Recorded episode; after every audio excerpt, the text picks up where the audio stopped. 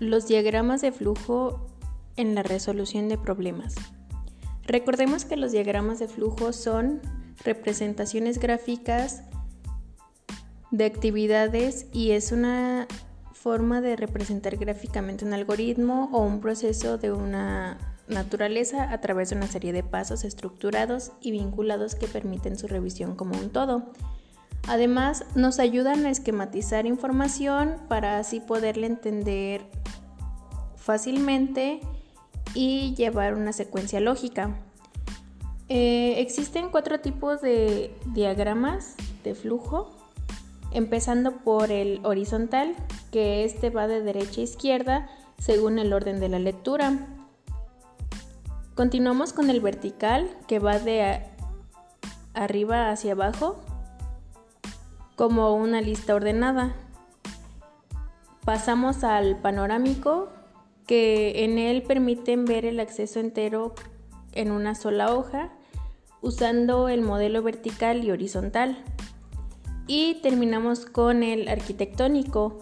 En él se representa un itinerario de trabajo o un área de trabajo.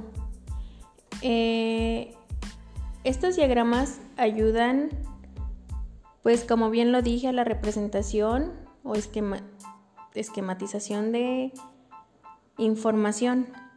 Regularmente se usan en el ámbito económico, en el ámbito laboral, en el ámbito escolar, pues para llevar un mejor control de ciertas cosas como en una empresa se utiliza para llevar el control ya sea de sus actividades, de sus gastos o de lo que ha incrementado mes con mes ya sean ventas, eh, producción, etc. En, en el ámbito escolar, ayudan pues a distribuir información para que los alumnos entiendan y tengan una mejor comprensión del tema. Eh, también se utilizan en la economía, por ejemplo,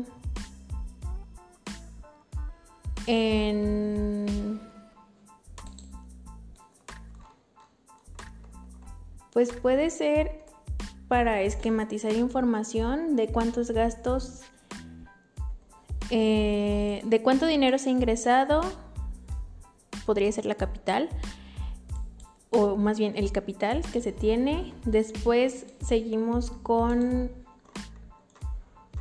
con los ingresos el capital, em, qué tanto se ha mantenido, qué tanto ha subido, qué tanto ha bajado ese dinero, cómo se ha manejado y cómo ha salido. Finalmente eh, se da el total de lo que se ha gastado. Y de este modo nos puede ayudar un diagrama de flujo en la resolución de problemas o en la vida cotidiana.